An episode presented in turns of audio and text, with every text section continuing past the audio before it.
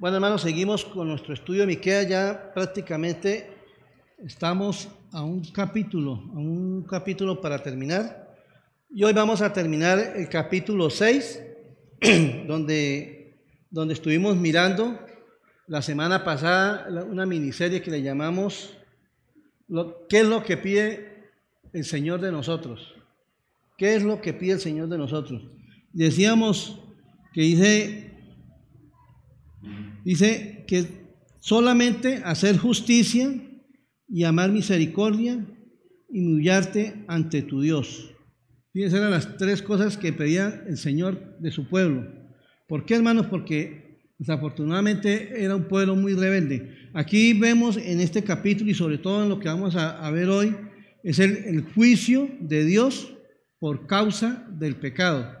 Y desde que empezamos en el, en el versículo, en el primer, en el versículo 1 del capítulo 6, eh, dice, oíd ahora lo que dice Jehová, levántate, contiende contra los montes y oigan los collados tu voz.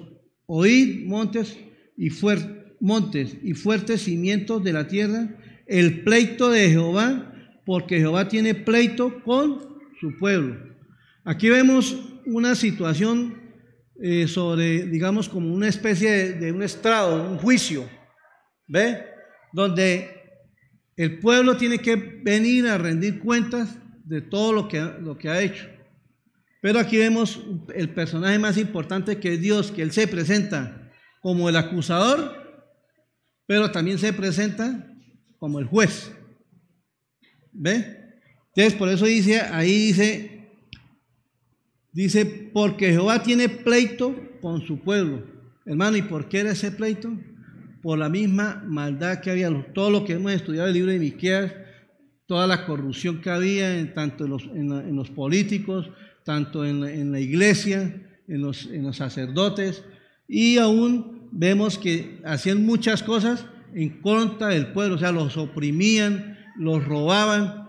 Entonces, hermanos, aquí ya vemos cómo el Señor, en el, del versículo 9 en adelante, cómo el Señor establece el juicio sobre su pueblo. Amén. Entonces, entonces la realidad es que cuando el Señor les dijo a ellos, ¿qué pide el Señor de, qué pide Señor de ellos? Misericordia, juicio, justicia y que se humillen delante de Dios. Pero realmente ellos hicieron caso omiso. ¿Bien? Ellos no atendieron al llamado del Señor. Y por eso vino el juicio de Dios. ¿Sabe que la función de un juez es emitir un juicio o una sentencia contra alguien que merece ese castigo, verdad? Entonces, ahí vemos, vamos a mirar en el versículo 9, dice, la voz de Jehová clama a la ciudad, es sabio temer a, a tu nombre Prestad atención al castigo y a quien lo establece.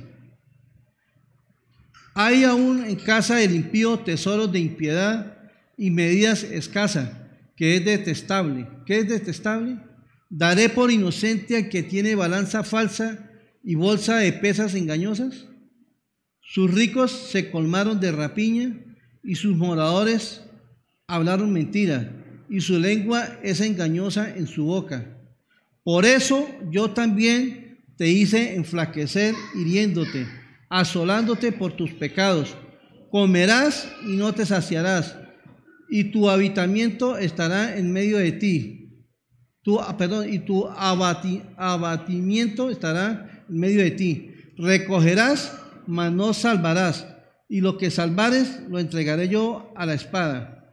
Sembrarás, mas no segarás, pisarás aceitunas, mas no te ungirás con el aceite, y mosto, mas no beberás el vino. Porque los mandamientos de Omir se han guardado, y toda la obra de la casa de Acab, y en los consejos de ellos anduvisteis, para que yo, pus, para que yo te pusiese en asolamiento, y tus moradores por burla. Llevaréis, por tanto, el oprobio de mi pueblo.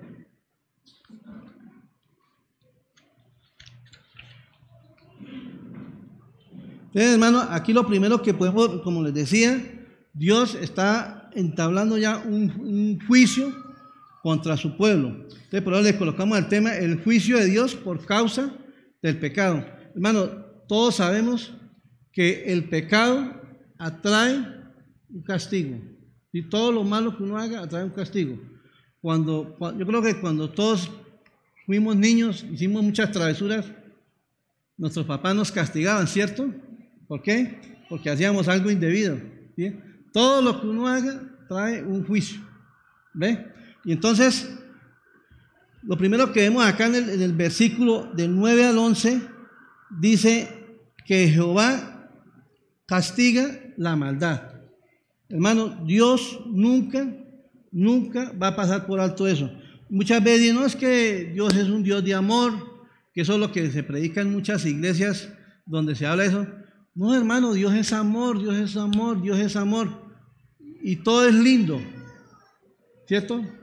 Y, no le dicen a la persona, hermano, usted tiene que arrepentirse de sus pecados, usted tiene que cambiar su actitud, usted tiene que dejar de robar, usted tiene que dejar de hacer esto, tiene que dejar de aquello.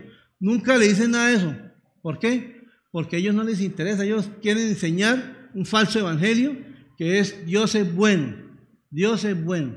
Amén. Entonces, vamos a mirar lo que dice en, en Miqueas capítulo 6 del versículo 9 al 11. Pero yo lo quiero leer en, en esta versión que es la nueva traducción viviente. Entonces, miren lo que dice. Si son sabios, teman al Señor. Su voz llama a todos en Jerusalén.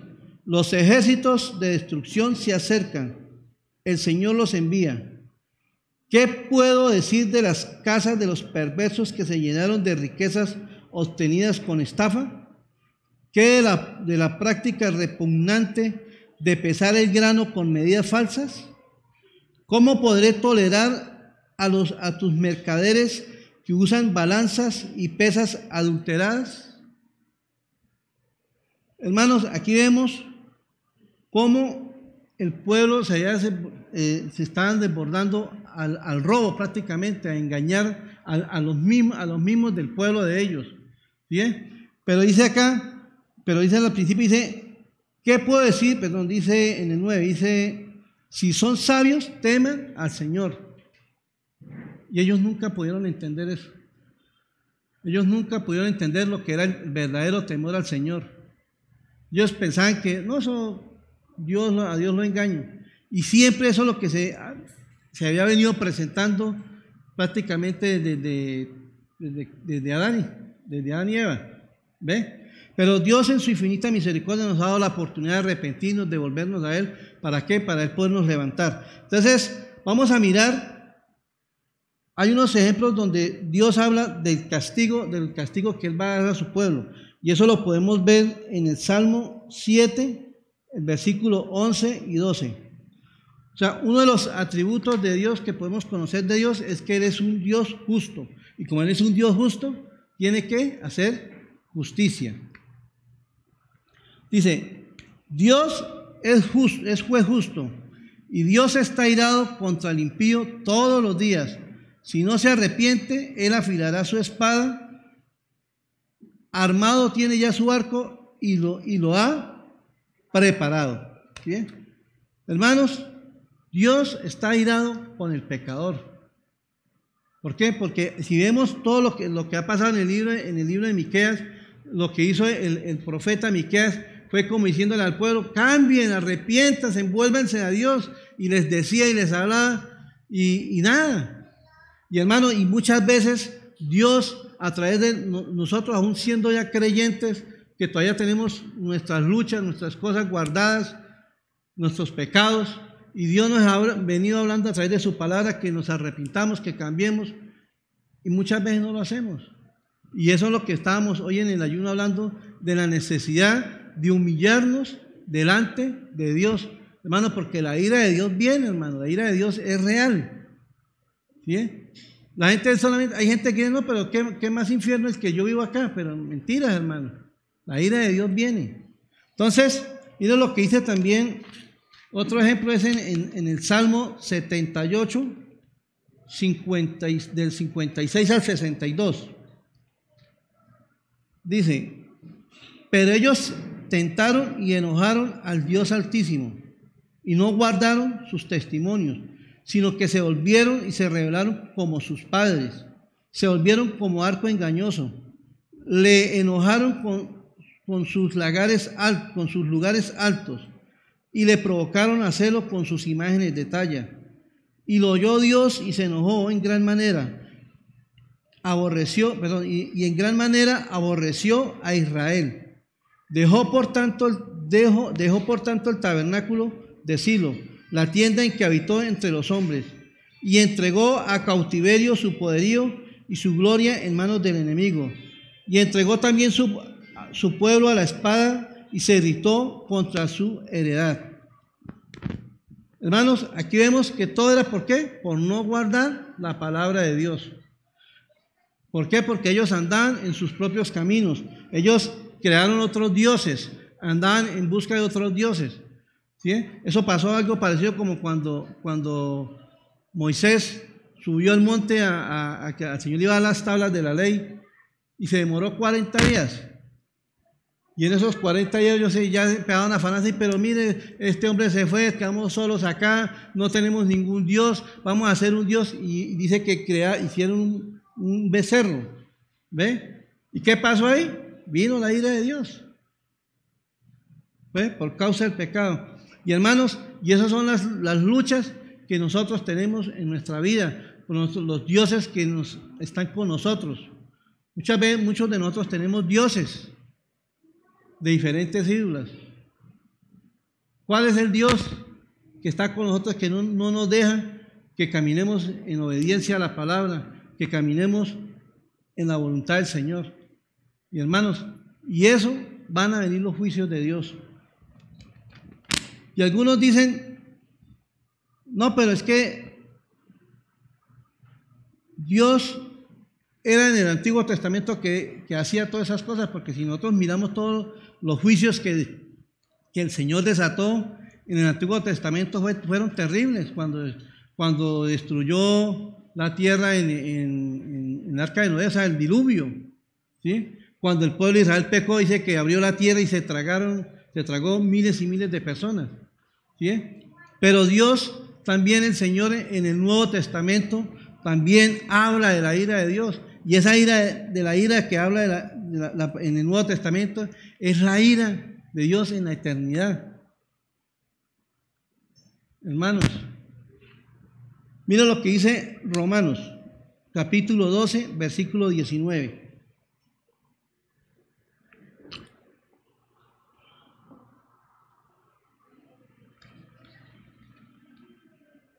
No os venguéis a vosotros mismos, amados míos, sino dejad lugar a la ira de Dios, porque escrito está, mía es la venganza, yo pagaré.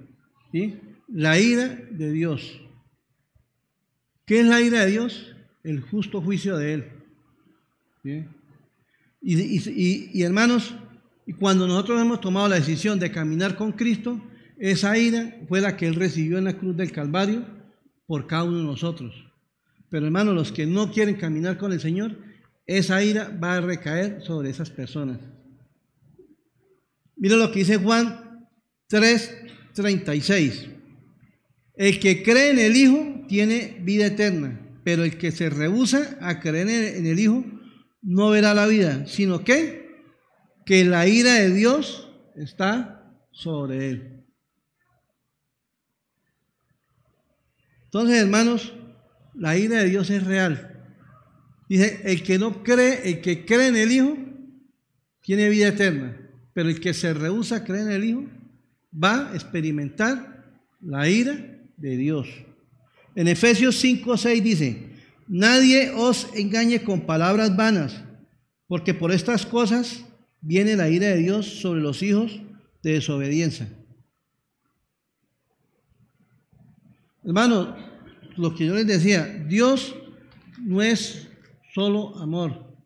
Dios también hace justicia. Mire lo que dijo un, un escritor puritano, dijo, cuidado con, con fabricarte un Dios propio, un Dios lleno de misericordia, pero no justo, un Dios lleno de amor, pero no santo, Un Dios que tiene un cielo para todos, pero infierno para nadie. Tal Dios es un ídolo tuyo, no es el Dios de la Biblia. Nosotros, muchas veces nosotros tenemos el Dios que nosotros queremos. Un Dios que, que nos bendiga, que nos cuide, que nos sane, que nos proteja, ¿cierto? Pero nunca queremos tener ese Dios que nos corrige, que nos disciplina. Nos cuesta trabajo eso.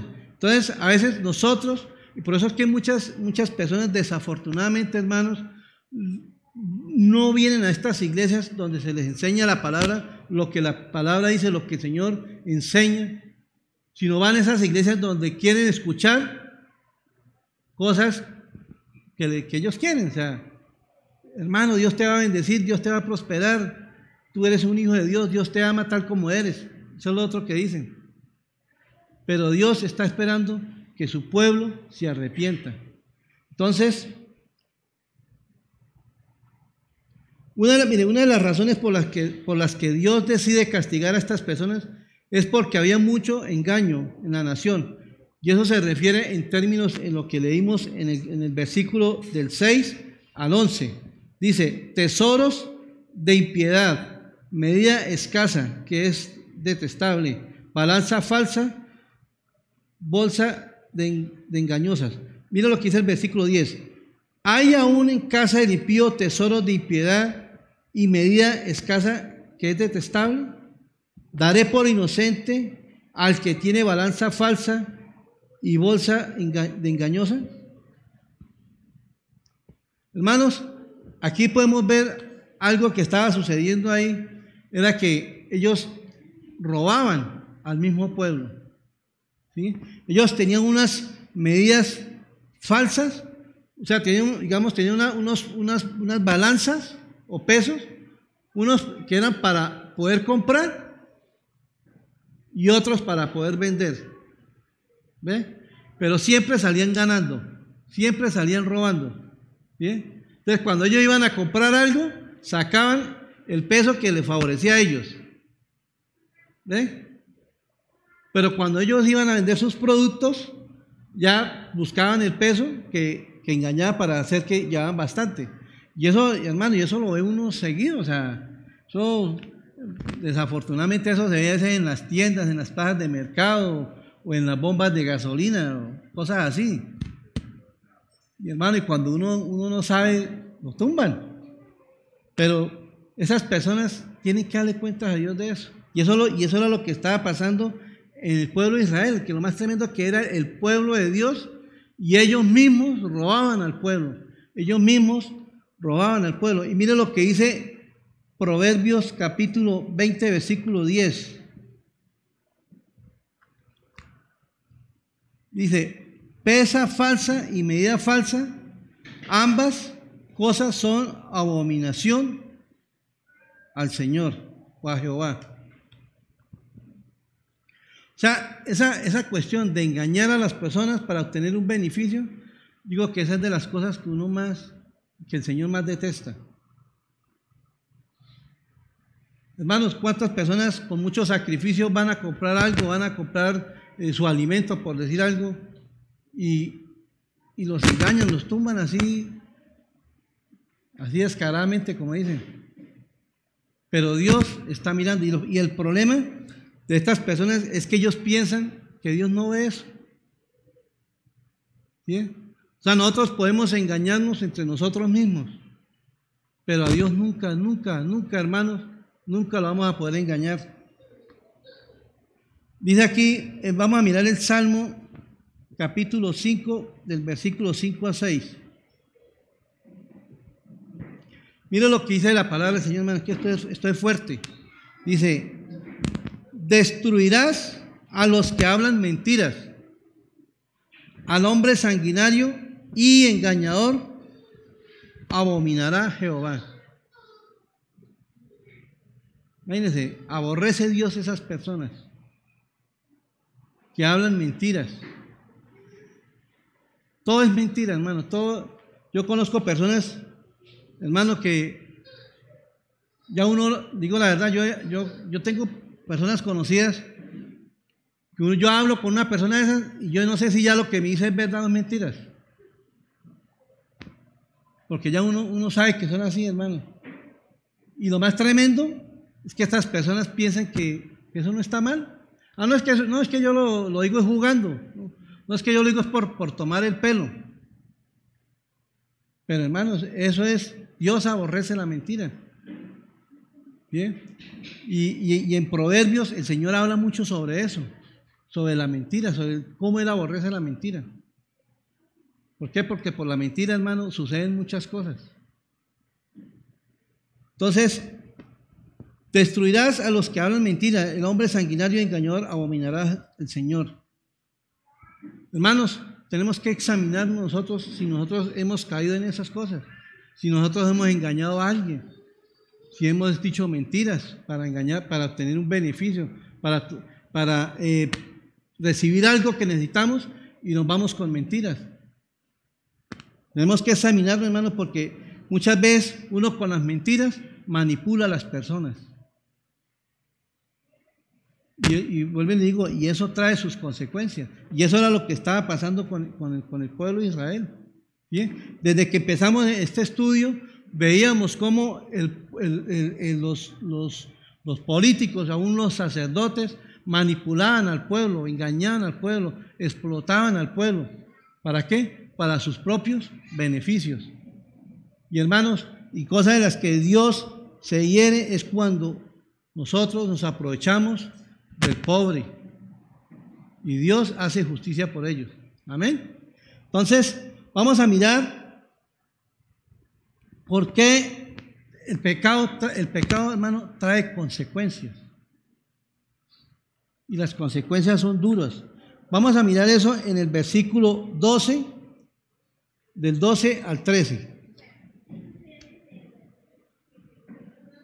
Dice, sus ricos se colmaron de rapiña y sus moradores hablaron mentira y su lengua engañosa y su lengua es engañosa en su boca.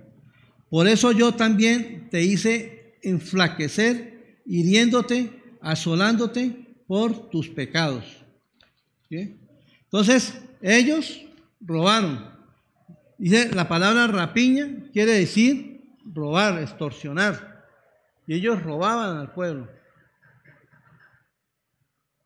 Y dice, y dice que hizo el Señor con ellos. Dice que los enflaqueció dice que los enflaqueció. Dijo, yo te hice enflaquecer, hiriéndote, asolándote por tus pecados. Hermanos, el juicio de Dios viene, hermano, el castigo de Dios viene por eso. Y eso lo vamos a mirar, miren lo que dice en, en Miqueas, perdón, dice en Samuel, en Samuel capítulo 11, segunda de Samuel 11, del versículo 1 al 4. Ahí vemos un ejemplo de la, maldad que hizo David, de lo que, las consecuencias que él vino. Mira lo que dice en el versículo 1. Aconteció al año siguiente, en el tiempo que salen los reyes de la, a la guerra, que David envió a Joab poner a sus siervos y a todo Israel y destruyeron a los amonitas y sitiaron a Rabá, pero David se quedó en Jerusalén.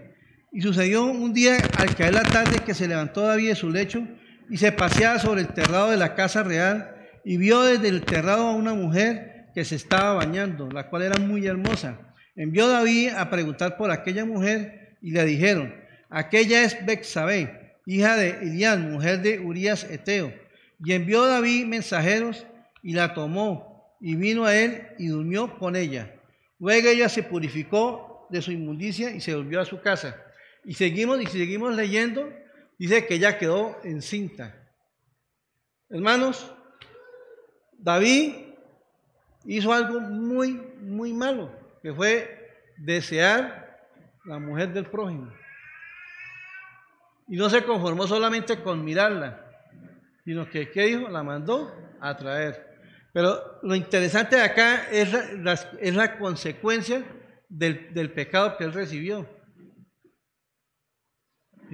Dice que el, niño, que ella quedó en el vientre, murió.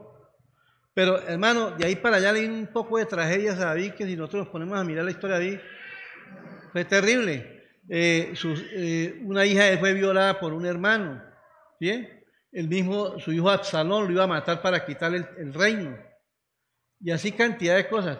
¿Por qué? Porque hermano, el pecado trae consecuencias. O sea, sí o sí, algo malo que hagamos trae consecuencias. ¿Bien? Pues yo les decía al principio, cuando nosotros hacíamos algo malo, nuestros padres nos reprendían, ¿cierto? Nos castigaban con vara. ¿Pero por qué? Porque esa era la consecuencia de, lo malo que hemos hecho. ¿Ve? Y entonces, eso es lo que está, eso es lo que pasó con David. En ese momento, Dios mandó al profeta Natán y le, y le dijo esto, esto y esto y esto. Y David tuvo que reconocer su pecado. Pero él reconoció su pecado, él le pidió perdón a Dios, eso lo, vemos en el, Salmo 51. Pero pero ¿qué pasó ahí? De todas maneras, a pesar de que él le pidió perdón a Dios, las consecuencias vinieron, hermanos. Otros ejemplos parecidos son como el de Sansón. Sansón fue un hombre que fue consagrado a Dios, fue apartado para Dios, fue nazareno, dejaba crecer el pelo, bueno, pero Dios le dio a él para que tuviera mucha fuerza, pero él no era obediente, era una persona desobediente, no, no, no seguía los caminos de Dios no siempre era buscando lo malo. Y siempre buscaba a las mujeres que no eran de su pueblo, sino las cananeas. ¿Ve? ¿Y, hasta, ¿Y qué pasó con él? Cayó, siendo el hombre más fuerte del mundo. Ahora, ¿a quién le pasó otro ejemplo parecido? A, a, Salomón. Cuando el Señor dijo a Salomón, Salomón, Salomón, ¿qué quiere que te dé? Señor, dame sabiduría para dirigir este pueblo. Y el Señor le dio sabiduría, lo bendijo, pero a él se le olvidó todo después. Y tal vez de los reyes que más bajo, bajo haya caído, fue Salomón. Y hermano, y él también tuvo sus consecuencias. Y una de las consecuencias que tuvo fue que el reino de Israel se dividió en dos. Y después ellos, entre ellos mismos, se mataron. O sea, hermanos, el pecado trae consecuencias. Mira lo que dijo un predicador muy conocido, dijo esto. Si el, pecado derribó al hombre, al hombre más fuerte, Sansón, al hombre más sabio, Salomón, y al hombre conforme el corazón de Dios, David, entonces puede ser muy astuto y dominarte y derribarte a ti también. Imagínense, hermanos, lo que hace el pecado. El pecado Ah, no, es que, es que yo soy estudiado, es que yo estoy preparado, yo me sé la Biblia, hermanos. Si usted sigue en su pecado, pecado lo derriba uno. Tarde, tarde que temprano, las consecuencias vienen por el pecado. O sea, hermano, todo lo que uno hace trae unas consecuencias.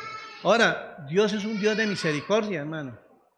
Dios por eso el Señor dijo, yo que Él era misericordioso.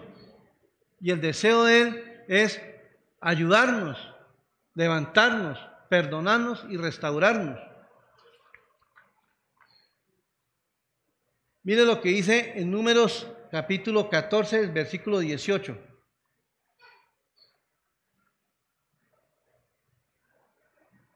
Jehová tardo para la ira y grande y qué? misericordia, que perdona la iniquidad y la rebelión, aunque de ningún modo tendrá por inocente al culpable, que visita la maldad de los padres sobre los hijos hasta las terceras y hasta los cuartos. ¿sí? Pero dice que, dice que aunque de ningún modo tendrá por inocente al culpable. O sea, Dios es un Dios misericordioso. Y Dios, el deseo de Dios es perdonarnos, hermano. Pero las consecuencias del pecado vienen. Mira lo que dijo Isaías, Isaías en el capítulo 29, versículo 5.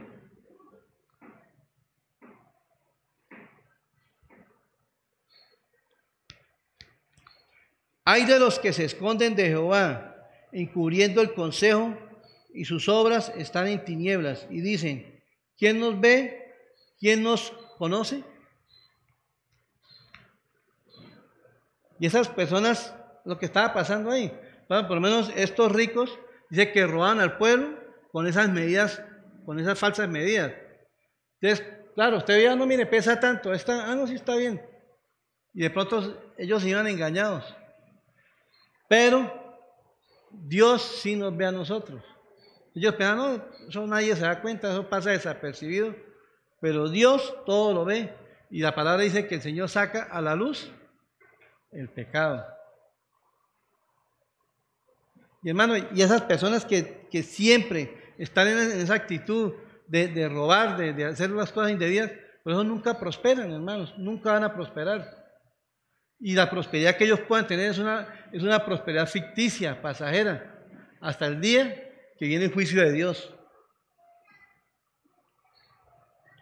Yo lo que digo siempre, por más que uno quiera hacer cosas en oculto, Dios lo ve a uno y Dios todo lo saca a la luz, hermano.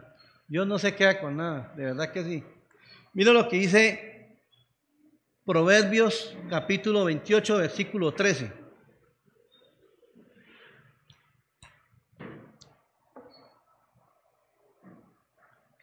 Dice, el que encubre sus pecados, ¿no qué? No prosperará. Mas el que los confiesa, alcanzará misericordia. Hermanos, ahí está la bendición de Dios. Que si nosotros confesamos nuestros pecados, dice en 1 Juan, Él es fiel y justo para perdonarnos y limpiarnos de toda maldad. Y eso es lo que Dios está esperando de muchos de nosotros. Que nos volvamos a Él, que pidamos, nos arrepintamos de nuestros pecados. Hermano, porque no podemos encubrir el pecado, porque el juicio de Dios viene. De verdad que si nosotros tenemos algún pecado oculto, hermano, por, favor, de verdad les digo, pidámosle a Dios misericordia, porque las consecuencias son duras. Y eso es lo que estaba pasando con el, con el pueblo de Israel ahí. Entonces, mira lo que dice Santiago, capítulo 5, versículo 16. Ahora, no, pero es que yo, yo no voy a, mejor no, no oro a Dios porque yo, Dios no me va a perdonar, Dios no, Dios no va a tener misericordia, yo soy muy malo, ¿qué tal?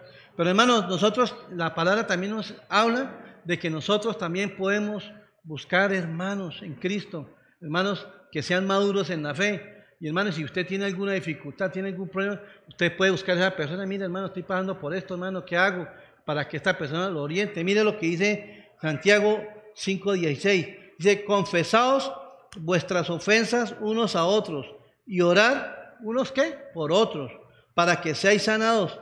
La oración de, eficaz del justo puede mucho. Entonces, hermanos, si usted, si usted no quiere, ¿verdad? Venir delante de Dios, siente miedo que de pronto Dios no lo va a escuchar, Dios no lo va a perdonar. Hermano, busque ayuda con alguien en la iglesia. ¿Para qué? Para que le explique, para que lo oriente, para que le ayude cómo, cómo venir delante de Dios. Pero hermano, tenemos que venir delante de Dios. Amén.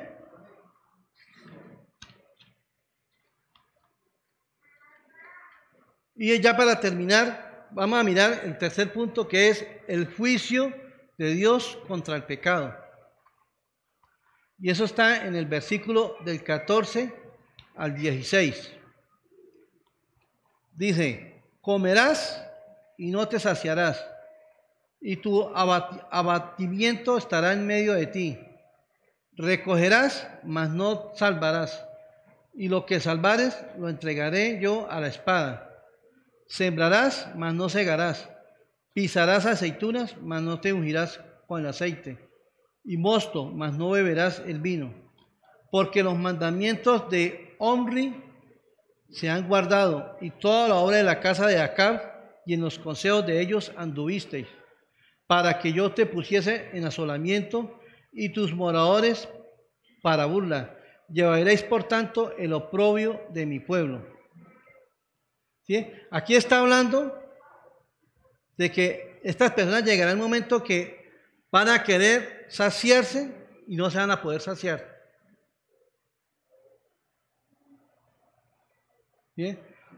Van a querer comer y nunca se van a poder llenar. Y dice que todo lo que ellos hagan les va a salir mal, no les va a salir bien.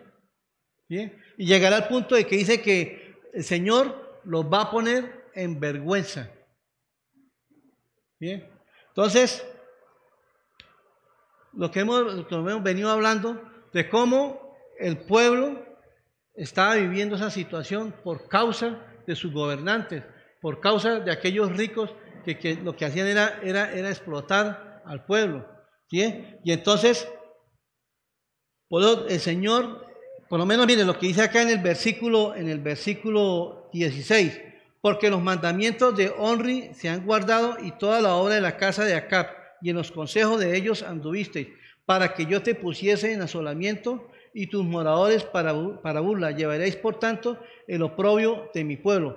Mire, yo estuve mirando eh, de los reyes más perversos que había en el pueblo de Israel, fue Omri y Acab.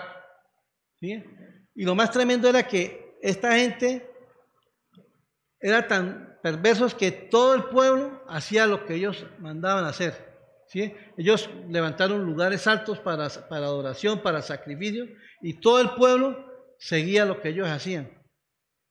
Y por eso fue que Dios vino la ira de Dios, porque ellos practicaban la idolatría, practicaban todas esas cosas, sacrificaban, inclusive sacrificaban a sus hijos para ofrecerlo a esos dioses.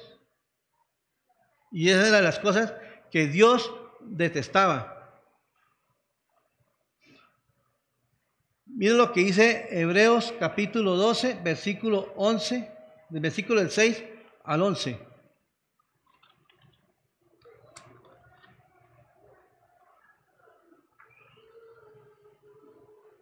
Porque el Señor al que ama, ¿qué?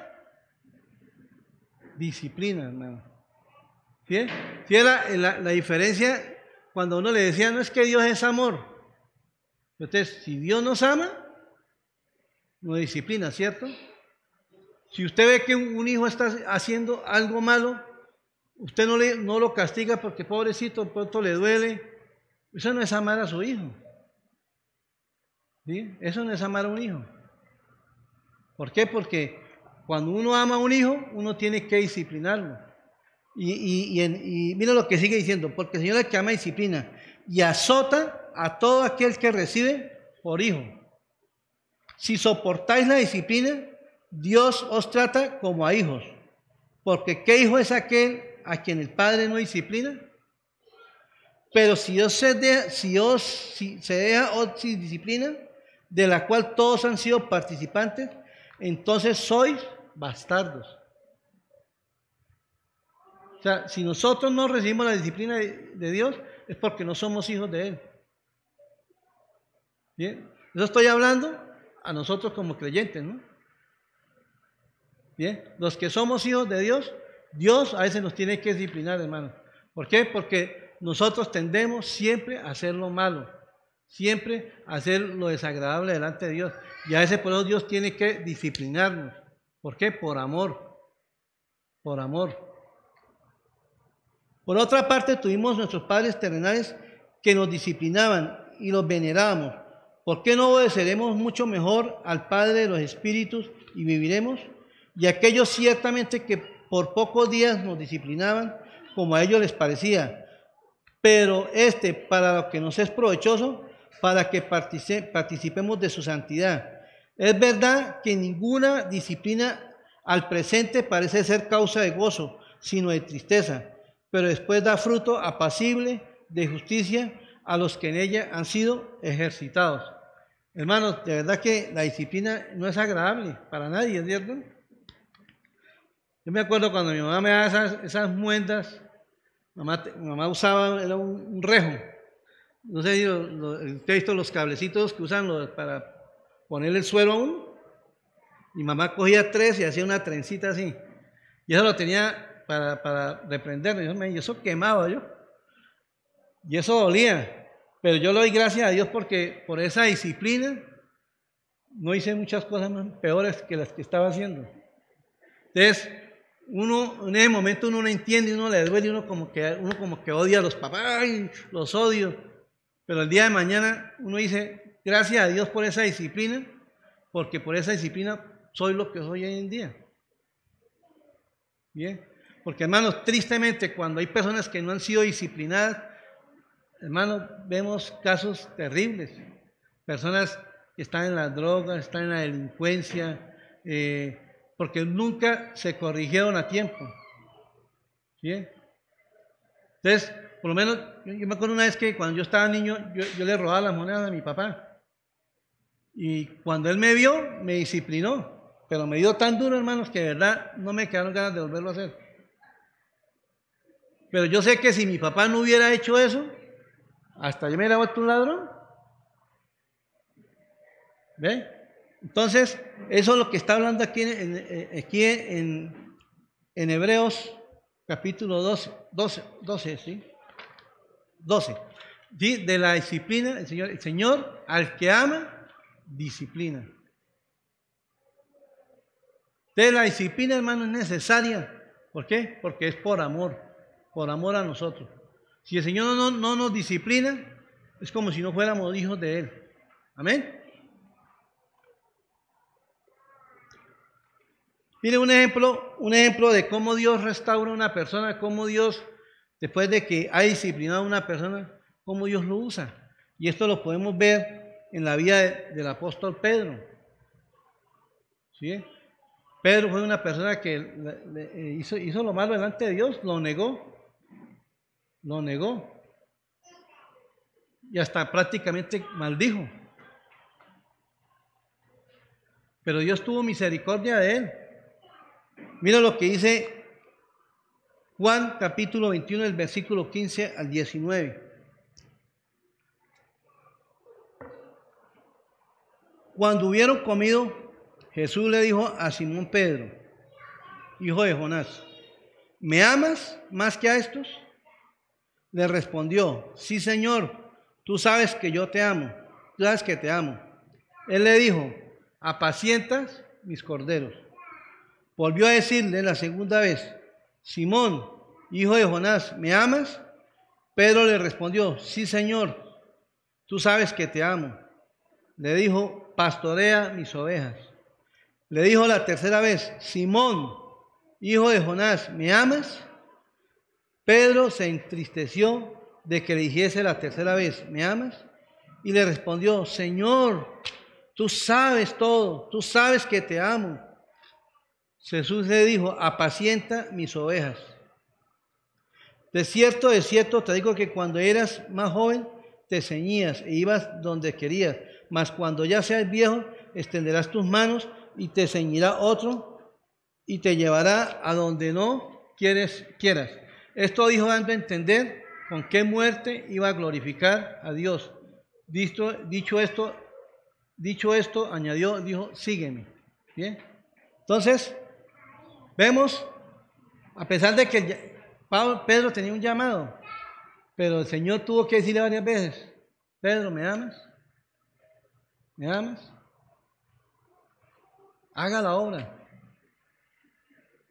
¿Bien?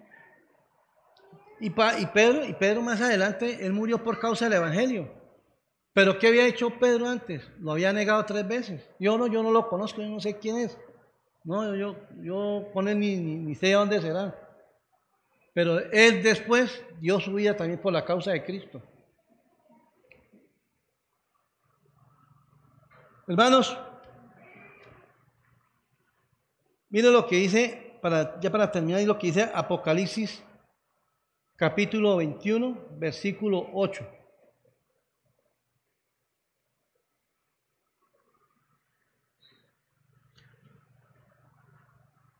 Dice, los cobardes e incrédulos, perdón, pero los cobardes e incrédulos, los abominables, los homicidas, los fornicarios y hechiceros, los idólatras, perdón, los idólatras y todos los mentirosos tendrán su parte en el lago que arde con fuego y azufre, que es la muerte segunda. Hermano, hay dos situaciones acá. ¿sí? Una, el juicio de Dios para sus hijos, que es la disciplina. ¿Sí? Eso es para los hijos de Dios, la disciplina.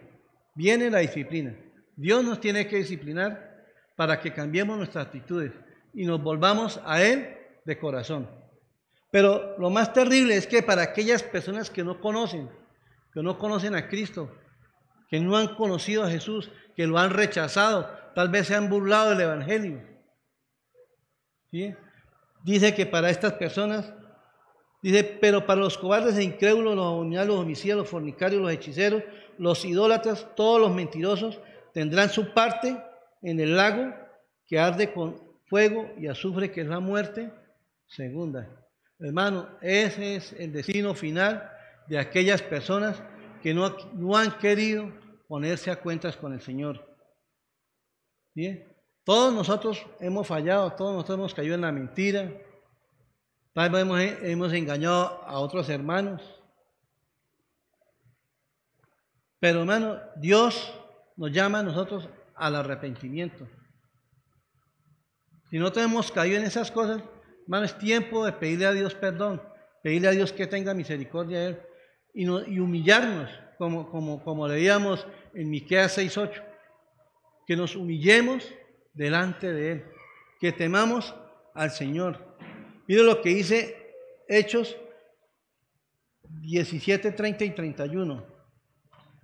Pero Dios, habiendo pasado por alto los tiempos de, esta ignorancia, ahora manda a todos los hombres en todo lugar que se arrepientan por cuanto ha establecido un día en el cual juzgará al mundo con justicia por aquel varón a quien designó dando fe a todos con haberle levantado de los muertos.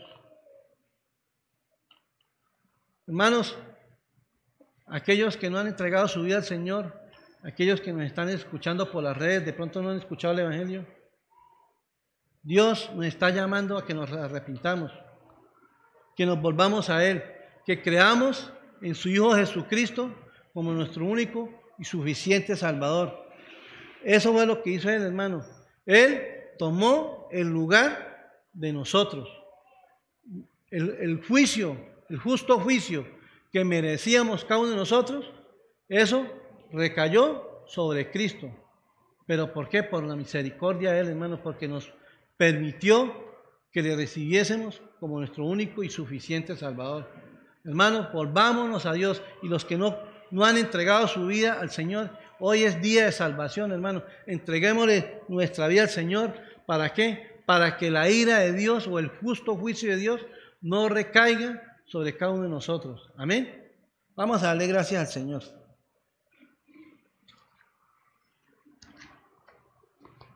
Padre, yo te doy gracias, Señor, por esta palabra, Dios mío. Señor, reconocemos nuestra maldad, Señor, que Tal vez hemos sido como el pueblo de Israel, Señor, que conociendo muchas veces tu palabra, entendiendo tu palabra, no la obedecíamos, Señor, sino hacíamos lo que nos parecía cada uno de nosotros, Señor. Señor, perdona nuestra maldad, Señor, y sabemos que nuestra maldad tiene consecuencias, Señor. Solamente te pedimos misericordia, Señor, y que nos perdones. Señor, hoy nos volvemos a ti con todo nuestro corazón, Señor. Hoy tomamos la decisión de pedirte misericordia por nuestra vida, Señor. Pedirte perdón por nuestros pecados, Señor. Señor, así como el rey David, Sansón y muchos hombres de la Biblia, que ellos pecaron, hicieron lo malo delante de ti, Señor, pero tú tuviste misericordia de ellos y los restauraste, Señor. Así te pido, Señor, por cada uno de nosotros que estamos acá, Señor. Si en algo te hemos ofendido, te hemos fallado, Señor, perdónanos, Señor. Y, Señor, si tenemos que restituir como, como hizo Saqueo, Señor, cuando el Señor lo llamó y le dijo, Señor, si tengo que devolver hasta cuatro veces lo que robé, lo haré. Señor, pon ese corazón en nosotros, Señor, que podamos restituir, que podamos ponernos a cuentas, Señor, eh, si hemos hecho algo malo a alguien o a, nuestras esposas o a algún familiar o a, algún, o alguien conocido, Señor. Reargúyenos de pecado, Señor, en esta mañana. Te pedimos, Señor, que nos perdones, que nos limpies con tu preciosa sangre, Señor. Padre, Señor, te pido por aquellos que no te conocen, Señor, que no han creído al Evangelio, Señor. Sabemos que el juicio tuyo va a ser terrible para estas personas, Señor. Pero te pedimos, Señor, que nos muevas a nosotros como hijos tuyos a misericordia para con esas personas, Señor. Para que les prediquemos el Evangelio, Señor. Para que les llevemos las buenas nuevas de salvación, Señor. Padre, yo te doy gracias en esta mañana, Señor. En el nombre de Jesús. Amén y amén.